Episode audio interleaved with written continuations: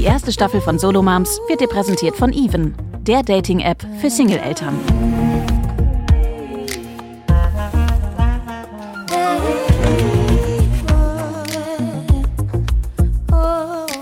Solo Moms mit Anne Dittmann. Hallo und herzlich willkommen zu einer neuen Folge Solo Moms. Ich bin Anne Dittmann, Journalistin, selbst allein bzw. getrennt erziehend und ich hoste seit letzter Woche diesen Traum von einem Podcast, der Solo Moms Mut machen soll. Und gerade bei diesem heutigen Thema ist es schwer, den Mut zu bewahren. Und ich glaube aber, um dahin zu kommen, äh, ist es wichtig, dass sich die betroffenen Mütter erstmal gesehen und nicht alleine fühlen.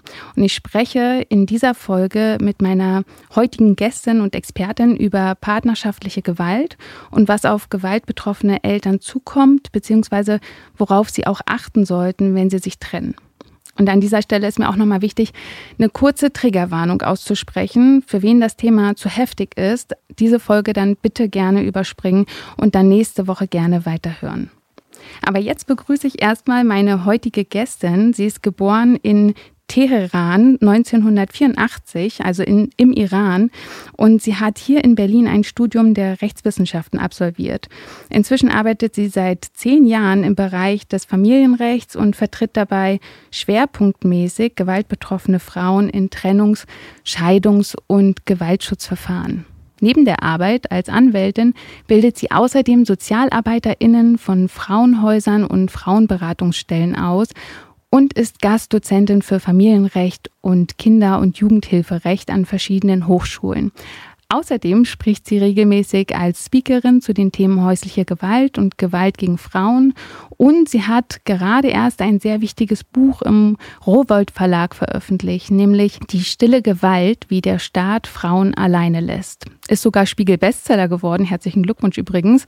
Und wir verlinken euch das Buch natürlich auch in den Show Notes, aber jetzt erstmal herzlich willkommen und danke, dass du zu diesem super wichtigen Thema auch hier bist, Asha Hedayati. Danke für die Einladung. Schön, dass du da bist. Habe ich irgendwas vergessen? Du machst ja super, super, super viel. Ich glaube, ich hätte jetzt ewig reden können. Vielleicht möchtest du noch was ergänzen. Nein, du hast wirklich ähm, ganz, ganz viel gesagt dazu mir. Danke dir. Das musste auch sein. Also es gibt ja auch viel zu dir zu sagen. Und zur heutigen Folge gibt es auch sehr, sehr viel zu sagen, insbesondere von vornherein erstmal, es betrifft sehr, sehr viele Frauen. Aktuell hat jede dritte Frau bereits Gewalt in der Beziehung erlebt. Und gemeint ist damit aber, glaube ich, immer körperliche Gewalt. Gibt es denn Zahlen dafür, wie häufig psychische oder finanzielle Gewalt vorkommen? Wir haben zu insbesondere zur wirtschaftlichen Gewalt und auch zur psychischen Gewalt eigentlich kaum Zahlen. Es gibt Zahlen äh, zu Bedrohungen oder äh, Stalking, dazu haben wir auch Zahlen, aber es gibt ja auch noch viel ähm, subtilere Formen der psychischen Gewalt, dazu haben wir kaum Zahlen. Und generell ähm, sind diese Zahlen ja auch nur das Hellfeld, ne? die jährlichen Zahlen, die das BKA veröffentlicht. Das sind ähm, angezeigte Fälle. Aber wir haben in diesem Bereich ähm, insbesondere ein wirklich sehr, sehr großes Dunkelfeld. Mhm. Und keine Dunkelfeldstudie bisher seit 20 Jahren. Auch das ist ein Problem. Ja, einerseits das und andererseits eben, du beschreibst ja auch, dass es eben auch verschiedene Gewaltformen gibt. Mhm. Und ich kann mir vorstellen, wir sind ja als Gesellschaft auch ähm, dann weniger sensibilisiert für das ganze Thema, wenn wir auch keine Zahlen haben, oder? Ja, es ist, ähm, wenn es keine Zahlen gibt, dann gibt es dieses Problem auch nicht. Mhm. So fühlt sich das für mich an oder so, so empfindet. Ähm, ich glaube, so äh, geht die Gesellschaft auch leider damit um. Mhm. Und ich denke auch, es ist auch nochmal wichtig zu erwähnen, dass sich eigentlich niemand so richtig von diesem Thema abgrenzen kann. Denn es heißt ja auch immer wieder, das kann allen passieren. Und das ähm, Ding ist, dass man ja auch erstmal so für sich äh, begreifen muss, ist, dass niemand in eine Beziehung reingeht äh, mit, mit einem Menschen, äh, der irgendwie von vornherein unbedingt gewalttätig ist. Da würden alle sofort sagen, hm, da habe ich keine Lust drauf. Äh, ich breche jetzt hier irgendwie das erste Date ab. Sondern es ist ja etwas, was sich sich so schleichend fortsetzt in der Beziehung und schleichend quasi entfaltet auch und gleichzeitig wird so das Selbstvertrauen oder der Selbstwert der betroffenen Person abgebaut. Also kannst du vielleicht ähm, mal erklären, wie sich das einschleicht, wie sieht das genau aus und warum kann man das im ersten Moment dann immer gar nicht so richtig als Gewalt auch benennen und ausdrücken? Mhm.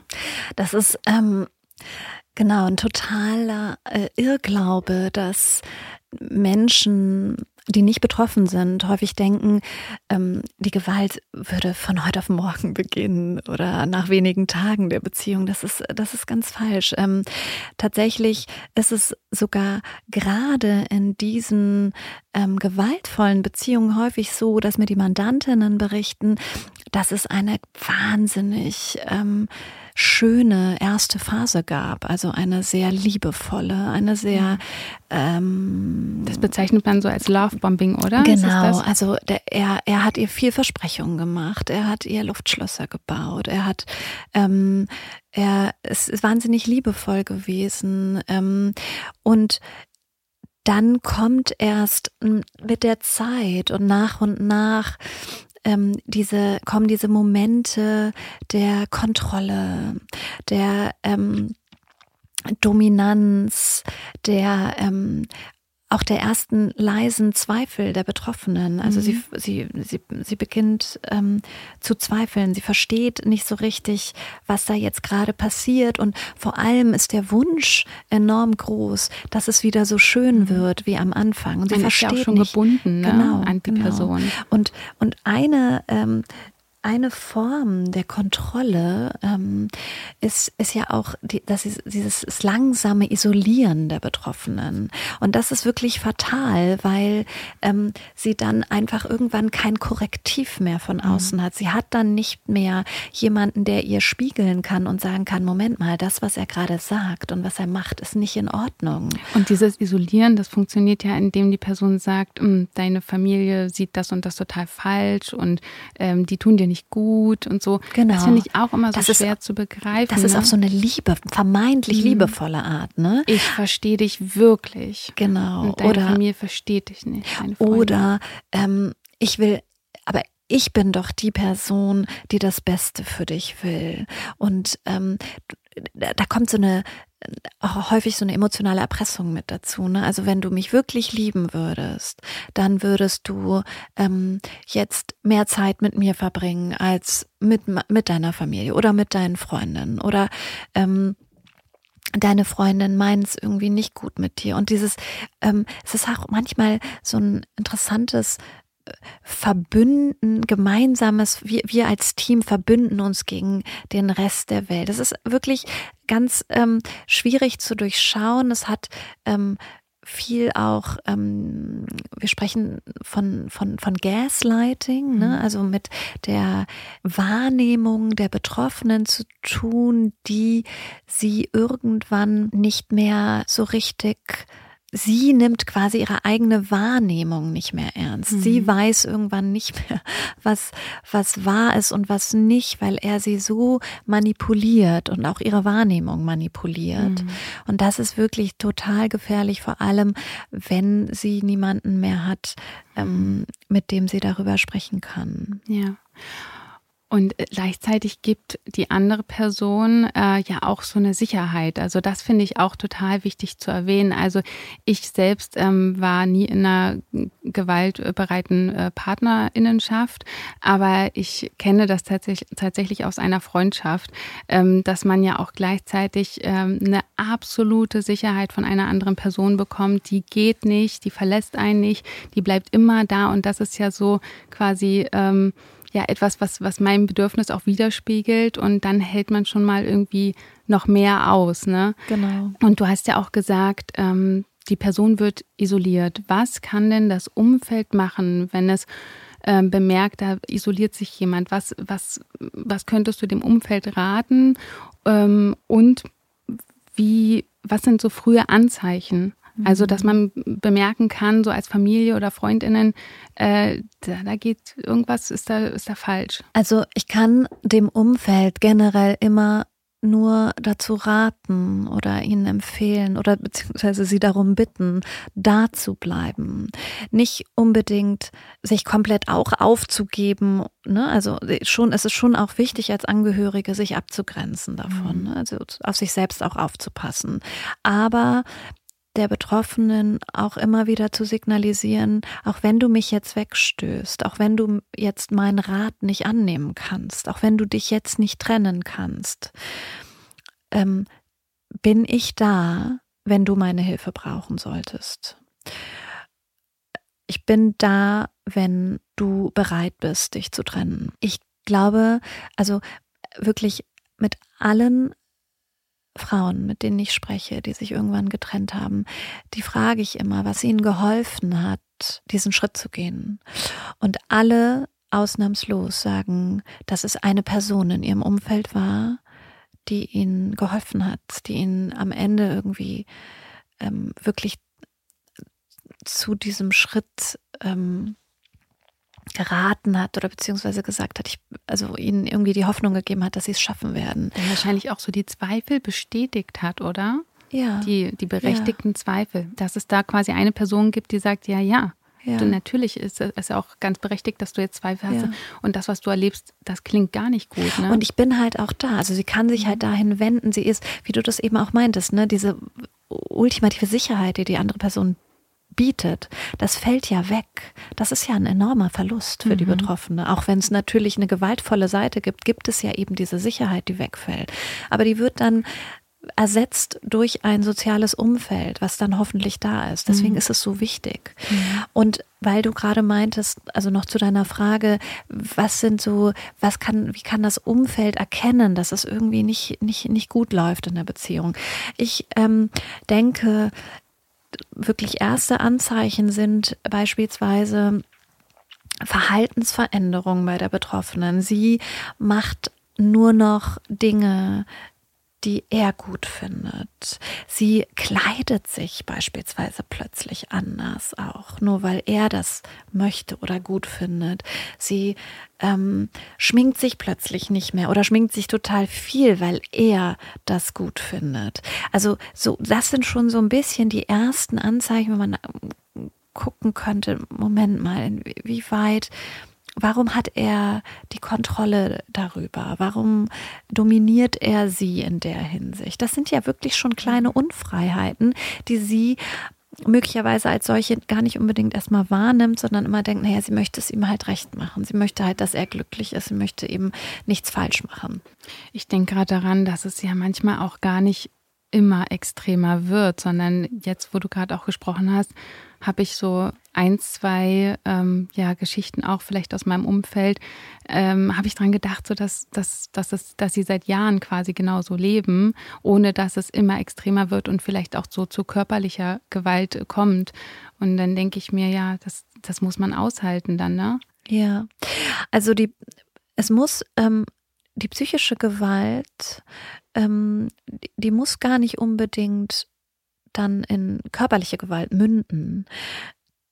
Es ist häufig, häufig erfahrungsgemäß schon eine Vorstufe, aber auch nicht immer. Und trotzdem ist sie gleichermaßen zerstörerisch für die Betroffene, weil eben zu dieser Isolierung dann häufig auch eine Abwertung kommen, Demütigung, Beleidigung, Kontrolle, wirklich äh, ganz massive ungesunde Eifersucht, die dazu führt, dass sie immer weiter sich immer unfreier fühlt auch. Mhm. Also kaum noch was für sich macht. Mhm. Sprechen wir auch nochmal über ähm, dann den Schritt ähm, hin zur Trennung. Ähm, gerade gewaltbetroffene ähm, Eltern wollen sich ja dann auch, gerade wenn es immer extremer wird, ne, oder vielleicht auch schon viele Grenzen überschritten äh, wurden, sich und ihre Kinder schützen. Und man muss auch nochmal sagen, es ist Gewalt auch am Kind, wenn das Kind nicht äh, direkt geschlagen wurde, sondern wenn das Kind ähm, gesehen hat oder mitbekommt, hört, ähm, wie ein Elternteil misshandelt wird. Das ist auch Gewalt. Ähm, was würdest du sagen, wären hier so die ersten Schritte, die du den gewaltbetroffenen Eltern empfehlen würdest? Und was sollten sie vielleicht auch auf keinen Fall tun? Naja, es ist wahnsinnig schwierig, ihnen Dinge zu empfehlen, die sie praktisch äh, aufgrund der Struktur nicht unbedingt umsetzen können. Also Beispiel für beispielsweise eben eine räumliche Trennung einzuleiten, wenn es keinen Frauenhausplatz gibt, mhm. beziehungsweise wenn sie eben nicht so leicht an ein Frauenhaus ziehen können aufgrund anderer Probleme, wie hm, sie haben ein Haustier, sie sind behindert, sie haben, also es gibt ja auch kaum barrierefreie Frauenhausplätze, oder sie haben ältere Söhne, die sie nicht mitnehmen können. Das sind ja alles Hindernisse, die es gibt, auch bei der Frauenhausplatzsuche. Und ähm, wenn wir uns den Wohnungsmarkt anschauen, dann ist es einfach fast unmöglich, in, bei der jetzigen Wohnungsmarktsituation bezahlbaren Wohnraum zu finden. Das heißt, ich kann den Betroffenen natürlich immer raten, ihr müsst euch räumlich irgendwie trennen, so schnell wie möglich. Aber sie können es ja auch nicht immer einfach so umsetzen. Und nicht alle haben ja. eben Freundinnen, bei denen sie lange unterkommen können oder Verwandte oder so, bei denen sie lange unterkommen können. Aber das ist natürlich, also natürlich muss man irgendwie die Kinder vor weiterer äh, Gewalt schützen. Ich meine damit nicht die Gewalt gegen sie, sondern das Miterleben von Partnerschaftsgewalt, das ist klar. Und die Trennung einleiten und dann ähm, gucken, dass man möglichst zeitnah da Ruhe reinbekommt. Aber da auch das ist nicht immer möglich, weil mhm. die Ex-Partner dann mit den familiengerichtlichen Verfahren kommen ja. und äh, für enorm viel Stress sorgen.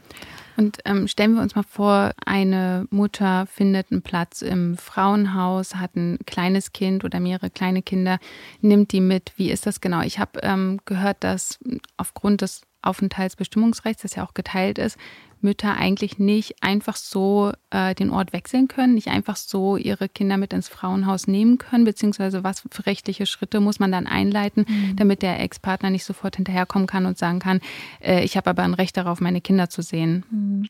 Also wir müssen hier so ein bisschen unterscheiden zwischen Sorgerecht und Umgangsrecht, weil ähm, sie kann, also ein Teilbereich des Sorgerechts ist das Aufenthaltsbestimmungsrecht und es stimmt, sie kann nicht einfach so die Kinder nehmen und quasi mit ihnen verschwinden. Allerdings, wenn eben Gewalt in der Partnerschaft existiert, dann kann sie das grundsätzlich schon machen. Sie muss dann mit den Kindern eben in ein Frauenhaus ziehen und äh, von dort aus ähm, im besten Fall das Aufenthaltsbestimmungsrecht beantragen, beziehungsweise eben das Jugendamt und das Familiengericht darüber informieren, dass sie jetzt mit den Kindern im Frauenhaus ist. Das schützt sie allerdings nicht davor, dass er den Umgang beispielsweise beantragt und dann auch ein Umgangsrecht bekommt. Also die Kinder auf jeden Fall auch wieder sehen darf das ist dann wieder was anderes. Also sie, die Kinder können bei ihr bleiben, aber das Umgangsrecht des Vaters ist enorm stark. Und das gilt fast ausnahmslos. Und wenn sie jetzt die Wohnung nicht verlässt, also du, du beschreibst in deinem Buch die stille Gewalt, ja, wie der Staat die betroffenen Frauen schon beim ersten Hilferuf alleine lässt. Also was muss sich ändern, damit die zuständigen Behörden wie die Polizei oder das Jugendamt wirklich den Schutz bieten, den diese Frauen ja auch brauchen und die Kinder brauchen. Mhm. Also wenn ich jetzt zu Hause noch wohne quasi und die Polizei rufe, was geht denn da so schief aktuell? Die Betroffenen werden nicht ernst genommen. Das ist das, was ich sehr häufig rückgemeldet bekomme. Sie werden nicht ernst genommen und ich glaube, das liegt daran, dass dieses gesamte Thema Gewalt gegen Frauen viel zu sehr in den häuslichen, privaten Bereich verortet wird.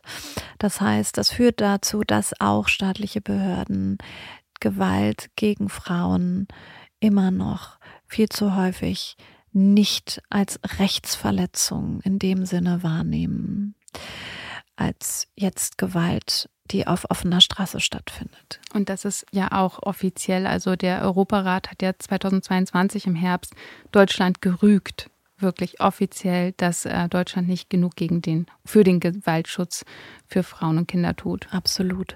Wir haben ja seit 2018 die Istanbul-Konvention, die in Deutschland in Kraft getreten ist. Das ist ein völkerrechtlicher Vertrag, der Deutschland dazu verpflichtet, alle Maßnahmen umzusetzen, um die Gewalt zu beenden. Das ist ja das Ziel.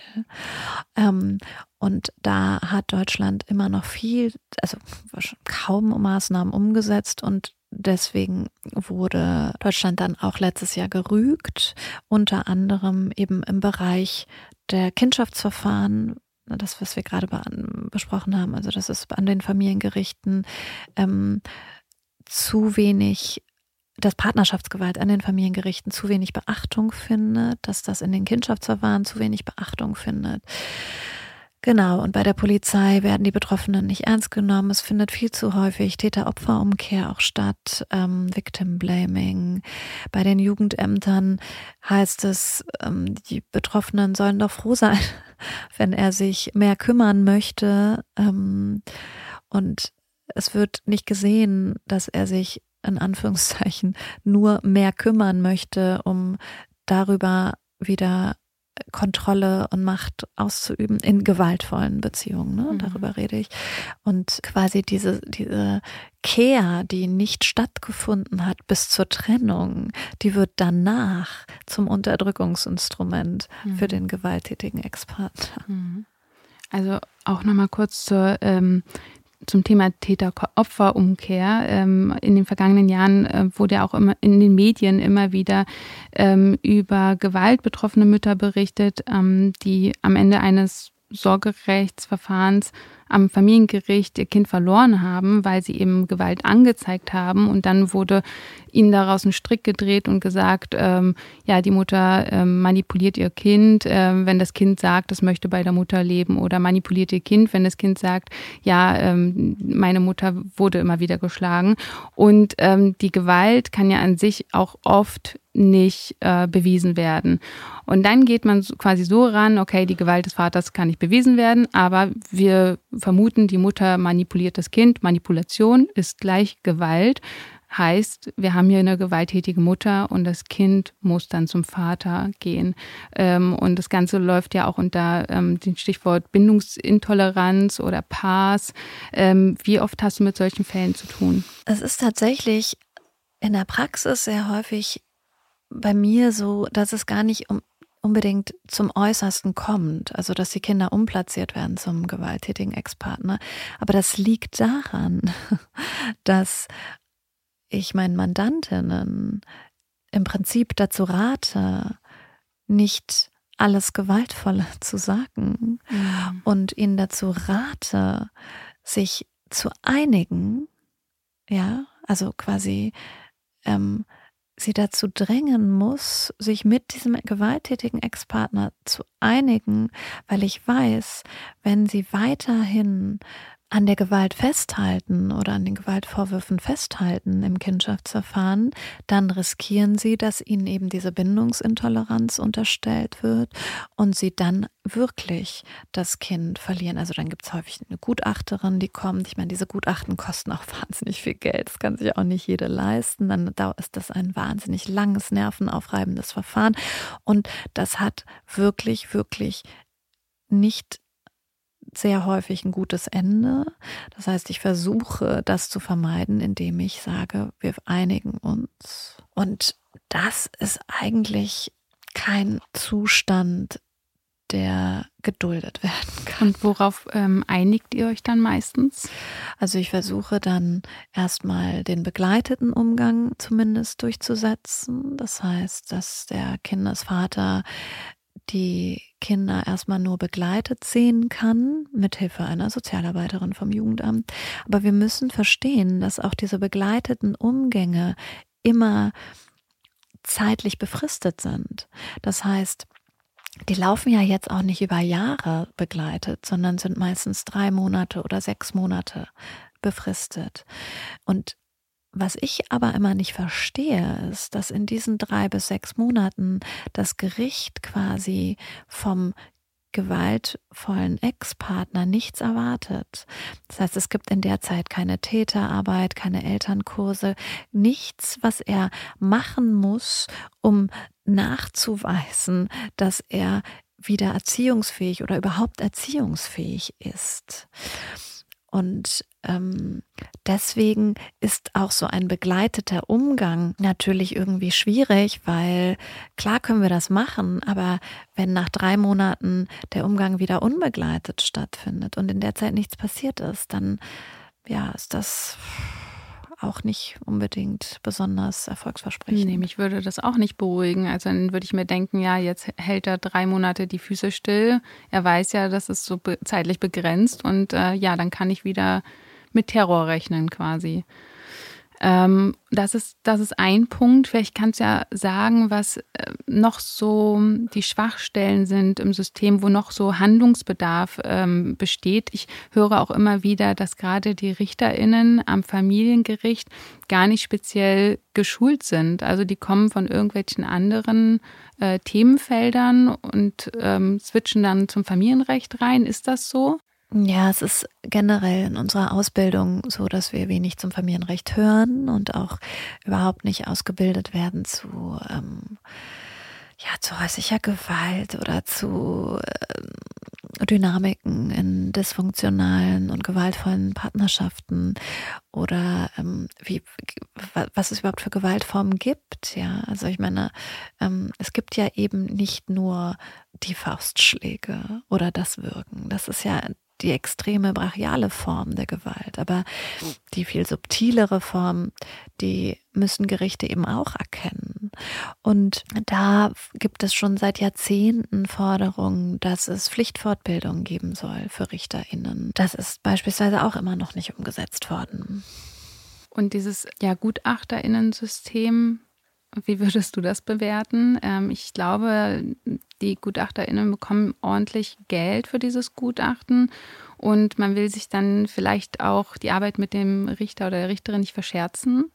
Wie ist das? Ja, sowohl die GutachterInnen als auch die Verfahrensbeistandschaften sind definitiv ähm, Problemfelder in familiengerichtlichen Verfahren.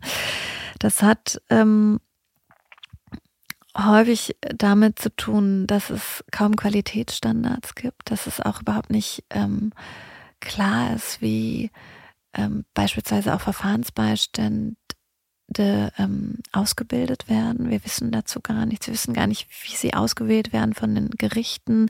Bei den GutachterInnen ist es häufig so, dass sie gar keine therapeutischen Erfahrungen haben. Und das ist mittlerweile, zumindest bei den Gutachterinnen, ein riesiger Markt geworden. Wahnsinnig, wahnsinnig viel Geld, was da jährlich ähm, für diese familiengerichtlichen Gutachten gezahlt wird. Die RichterInnen, die beauftragen quasi mittlerweile eine fast zu fast jeder Frage an den, familiengerichtlichen Verfahren eine Gutachterin oder ein Gutachter und die Beteiligten, ne, also die Betroffenen, die müssen sich diese Kosten dann teilen. Also die Betroffene mit dem mit der Gegenseite zusammen und die Kosten belaufen sich auf 10.000 Euro. Das heißt, auch das ist ein Bedrohungsszenario für die Betroffene, wenn sie weiß, ähm, wenn sie sich nicht darauf einlässt, kommt sie in so ein Verfahren mit einer Gutachterin, das ziemlich schief laufen kann am Ende. Und dann muss sie auch noch 5000 Euro bezahlen. Das ist ähm, ja eine ähm, Bedrohung, die sie dann auch dazu drängt, sich zu einigen. Mhm. Was ich auch krass finde, ich habe ja auch schon ein paar Fälle begleitet als Journalistin und ähm, da waren halt so GutachterInnen, die, wie gesagt, ne, so ähm, psychisch überhaupt nicht äh, geschult waren, also als PsychiaterInnen oder als äh, PsychotherapeutInnen, ähm, vielleicht irgendeinen ganz anderen themenentfernten Hintergrund hatten und ähm, dann wird da geschrieben bindungsintolerant und äh, irgendwie narzisstische Züge oder was auch immer, ne? also irgendwelche Diagnosen. Und ähm, diese Mütter waren zum Beispiel auch schon in Therapie und ähm, die Therapeutinnen konnten das überhaupt nicht bestätigen und haben dann ganz lange Briefe geschrieben, auch zum, äh, ja, zum, zum Krankheitsbild oder äh, wie auch immer sie unterstützen. Ähm, und das wurde dann aber vor Gericht halt einfach nicht anerkannt. Also das wird dann nicht angenommen. Man tut so, als wäre das gar nicht da und das, was die GutachterInnen sagen, ist dann richtig. Ja, häufig die Gutachterin oder eben, wie gesagt, die Verfahrensbeiständin. Mhm. Das ist, ist sehr, also die Empfehlungen und die Schriftsätze und die Gutachten dieser Personen haben einen enormen Einfluss auf die Entscheidungen mhm. der Gerichte, ja. weil die RichterInnen ja nicht drinstecken. Ne? Also die beauftragen ja gerade diese Personen, damit sie einen Überblick bekommen, damit sie verstehen, was in der Familie los ist. Mhm.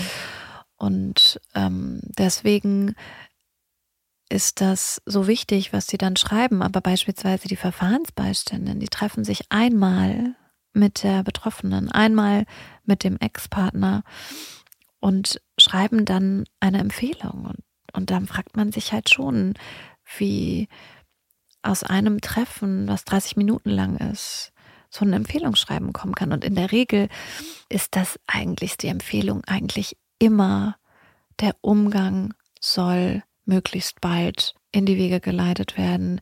Der Kindesvater, der Kontakt zum Kindesvater ist ausnahmslos kindeswohldienlich.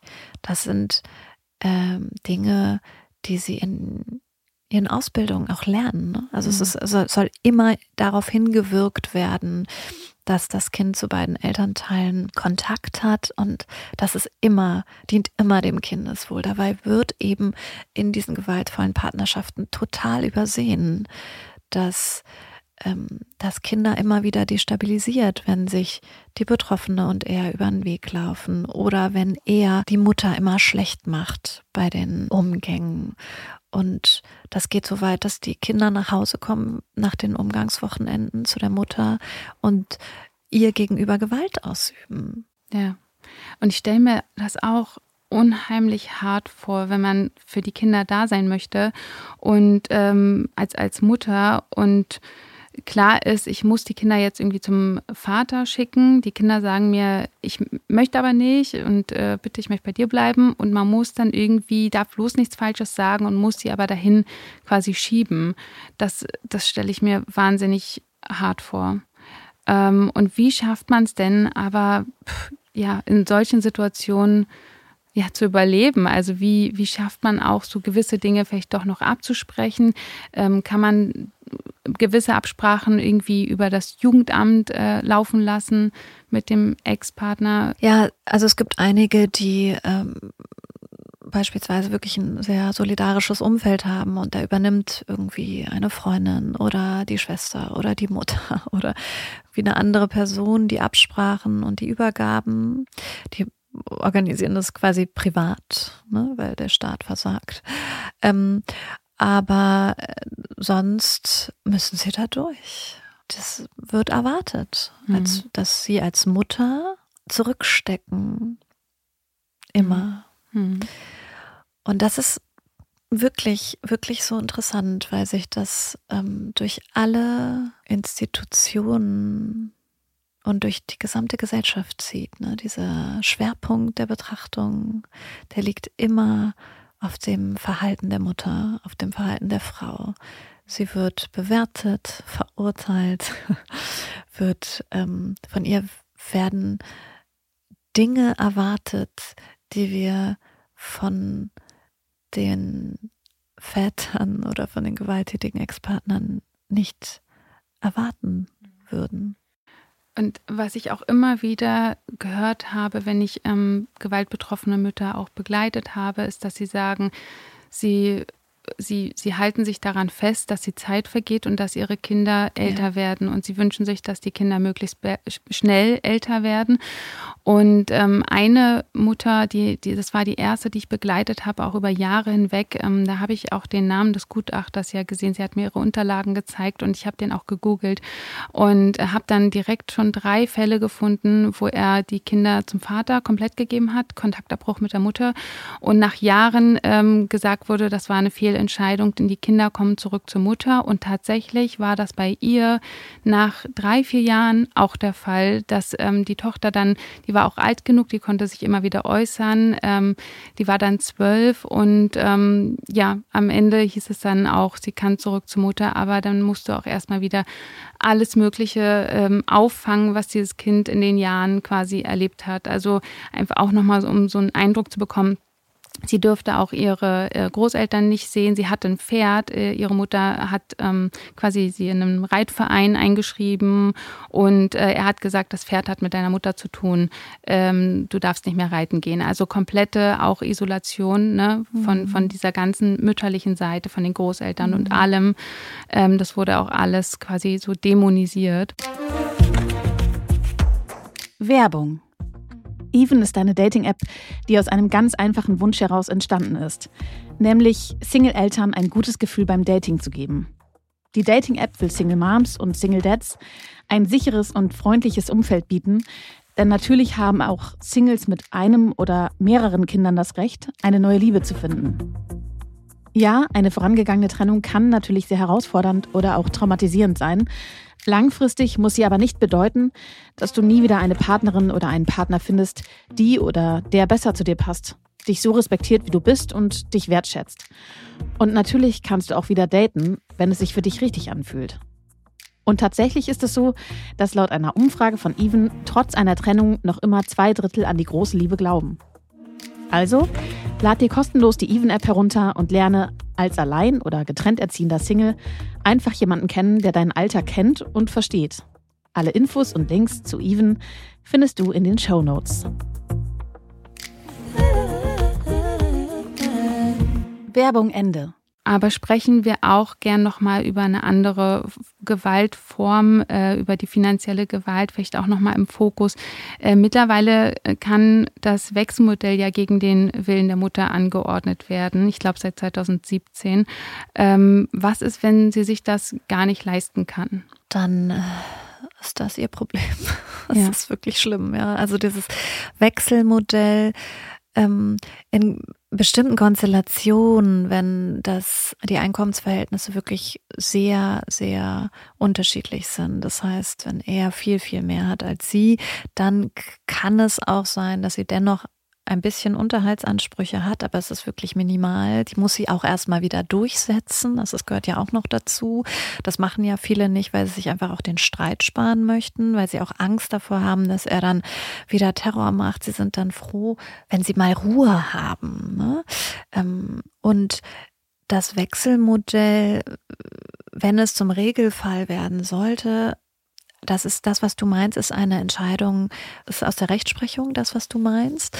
Das ist eine Entscheidung, eine gerichtliche Entscheidung, aber das, was ja geplant ist, ist eine Gesetzesänderung dahingehend, dass das Wechselmodell zum Regelfall werden soll bei einer Trennung. Ja, das plant die FDP. Genau. Das hätte sie gerne. Das hätte sie gerne. Ich denke, also wir sollten wirklich ähm, alles daran setzen, das zu verhindern, weil es eben gerade in diesen gewaltvollen Partnerschaften eine Katastrophe wäre.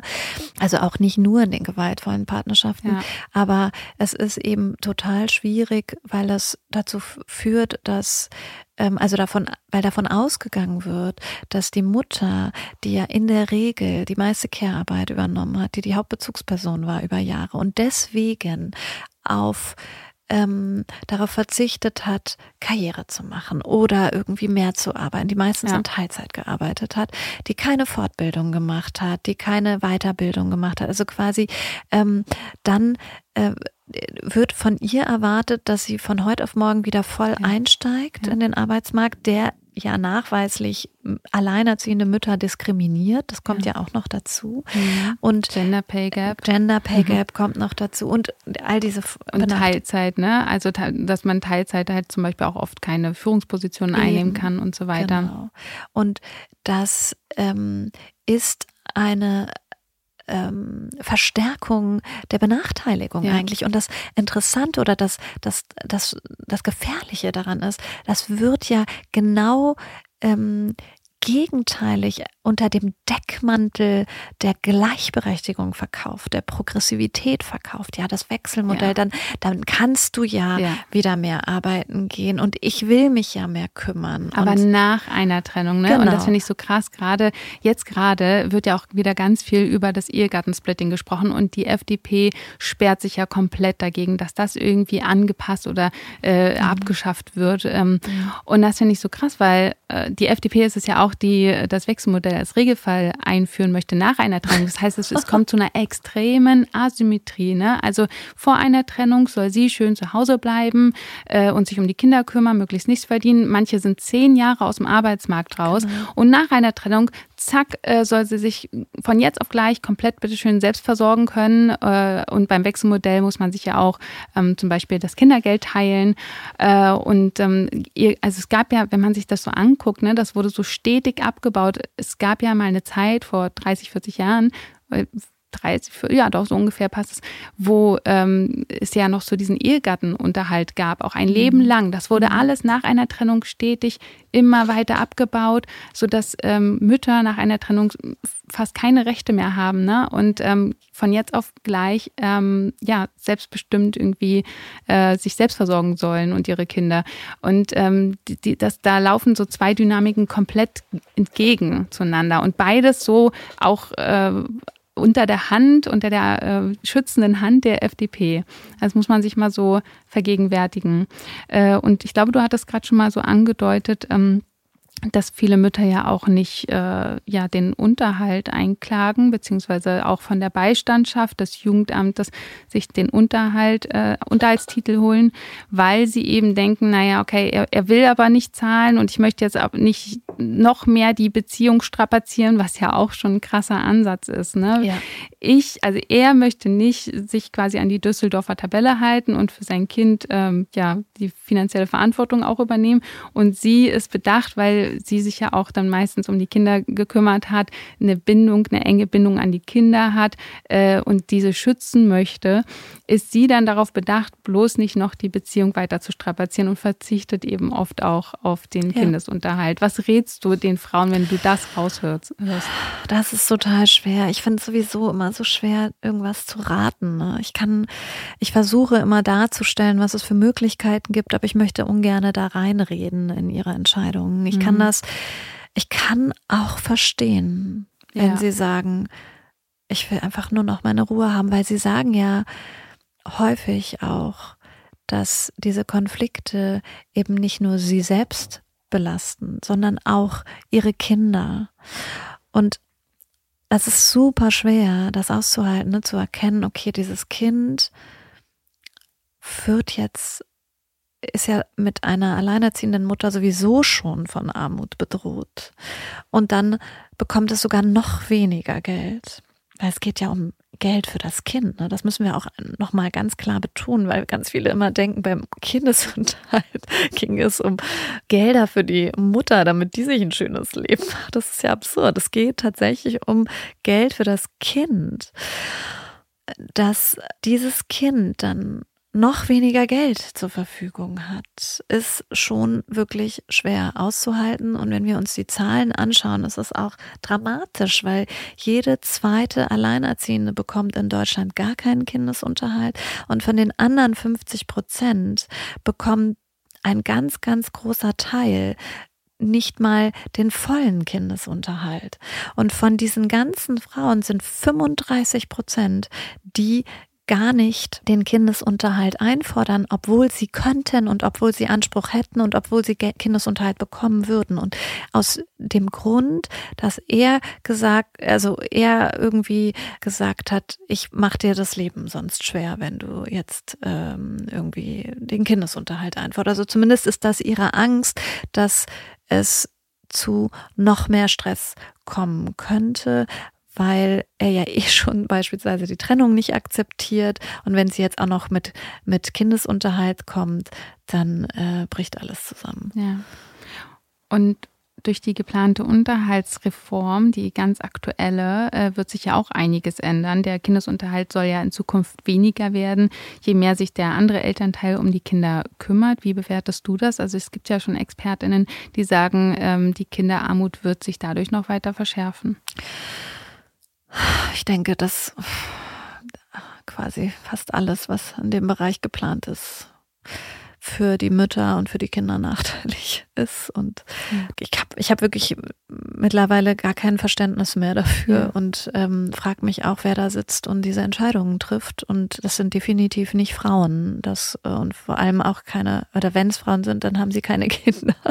Mhm. Also es macht mich wirklich nur noch wütend, weil es, es ist total schön, ich, also, wenn sich Väter kümmern. Ich möchte gar nicht, dass Väter sich nicht kümmern. Ich würde mir wünschen, Väter würden sich mehr kümmern. Ich würde mir wünschen, Care und Liebe würde mehr belohnt werden mhm. als Macht und, und Dominanz. Hier sitzen ja mit uns beiden auch ja. äh, Mütter mit äh, Ex-Partnern, äh, die sich kümmern. Ja, also, ja. ja also wir ich, wollen das ja, gerne ich, für genau. alle. Also ich habe wirklich äh, ein fantastischen Ex-Partner, der sich äh, toll um die Kinder kümmert. Ich wünsche mir das wirklich für jede Frau. Aber solange das nicht so ist und vor allem solange diese Care-Arbeit nicht auch vor der Trennung belohnt wird oder es keine Anreize dafür gibt, dass die Care-Arbeit von Vätern mit der Geburt übernommen wird, mhm. ist das ähm, nach der Trennung auf jeden Fall ganz, ganz schwierig, da zu sagen, ab jetzt, also wenn du dich ab jetzt aber kümmerst, dann wird alles gut und dann haben wir ein Stück äh, Gleichberechtigung ähm, erreicht. Das, das stimmt halt überhaupt nicht. Das ist eben die große Gefahr dabei, dass ja. wir das immer übersehen. Ja, vor allem, es orientiert sich halt nur an irgendwie zeitlichen Berechnungen, Halbierung von Zeit und so. Dabei ist es, also sollte es viel mehr kindorientiert sein. Und was du schon mhm. sagst, wenn er sich vorher schon gut gekümmert hat und gebunden ist und alle möglichen Lebenslagen mit dem Kind durchgemacht hat, dann funktioniert das nachher auch und dann kann sich auch eine Mutter da entspannt zurücklehnen. Mhm. Äh, aber wenn das nicht so ist, ähm, ja, klar macht man sich dann Sorgen. Und ähm, wenn wir jetzt nochmal auch ins Große blicken, man spürt ja aktuell auch den Rechtsruck in ganz Europa, vielleicht sogar in der ganzen Welt, ähm, der den Schutz von Frauen und Kindern auch gefährdet.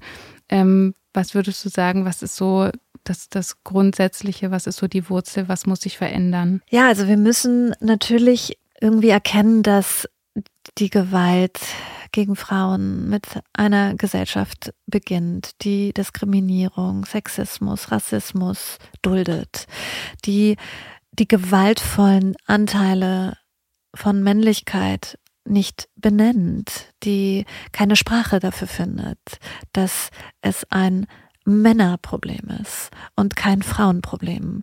Wir können als Frauen natürlich uns engagieren und Fraueninitiativen tun das auch. Und es gibt Frauenhäuser, die sind von autonomen Fraueninitiativen gegründet und erkämpft worden, was wirklich wichtig und schön ist. Aber wir müssen erkennen, dass Frauenhäuser allein dieses Problem nicht lösen werden, dass wir in echte Prävention investieren müssen, die dazu führt, dass die Gewalt gar nicht erst stattfindet, sodass eben Frauen nicht in Frauenhäuser müssen. Weil wenn wir das nicht tun, wird es nie genügend Frauenhausplätze geben. Auch das ist ein Teil der Wahrheit.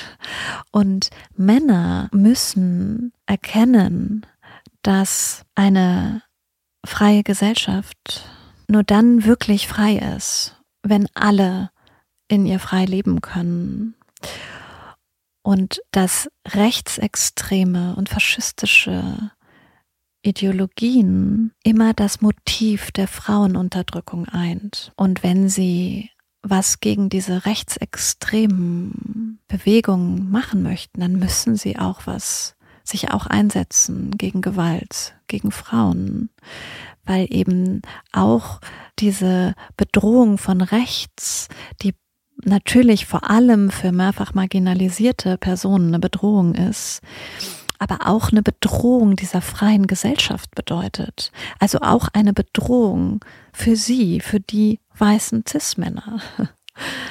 Und daher kann ich Ihnen nur dazu raten, sich mit uns gemeinsam dagegen zu engagieren.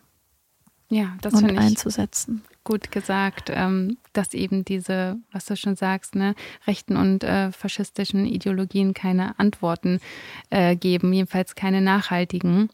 Ähm, und ähm, ich, ich wollte dich auch fragen, hast du Hoffnung? Und ich denke aber schon, weil du arbeitest ja. Und ich, für mich ist die Erkenntnis des Jahres quasi, Hoffnung wird selbst gemacht. Und ähm, ja, wir sitzen hier, das macht mir Hoffnung.